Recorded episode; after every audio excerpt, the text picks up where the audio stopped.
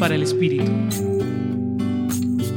En el Evangelio según San Juan capítulo 14 versículos 6 al 14, encontramos otro de los diálogos que entablaba Jesús con sus seguidores más cercanos.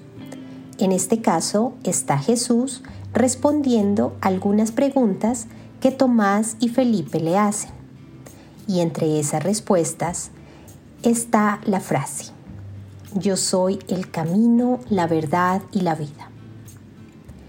Este capítulo de Juan particularmente muestra un ir y venir de Jesús, mencionando su regreso al Padre. Pero con este regreso al Padre no quiere decir que se va a alejar o va a desaparecer, sino que va a dar plenitud al encuentro que tendrá con cada uno de nosotros. Será ahora un construir camino diferente, pero siempre tomados de su mano. Y en esa invitación o en esa misión que nos da de ser cada día más auténticos a las enseñanzas que nos ha transmitido a partir de su palabra. Es decir, nos invita a un cambio.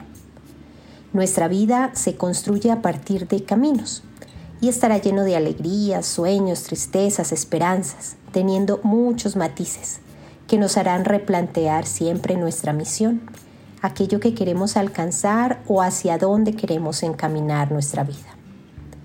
Tengamos siempre los ojos puestos en Jesús para no perder esa luz en el camino, pues siempre estaremos llamados a seguir sus huellas, porque estará abierta la posibilidad de cambiar el rumbo de nuestra historia de vida.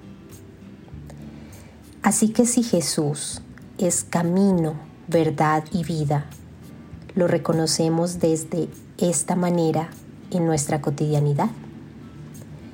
Les acompañó en la reflexión de hoy Julián Andrea Martínez Blanco desde el Centro Pastoral San Francisco Javier de la Pontificia Universidad Javeriana.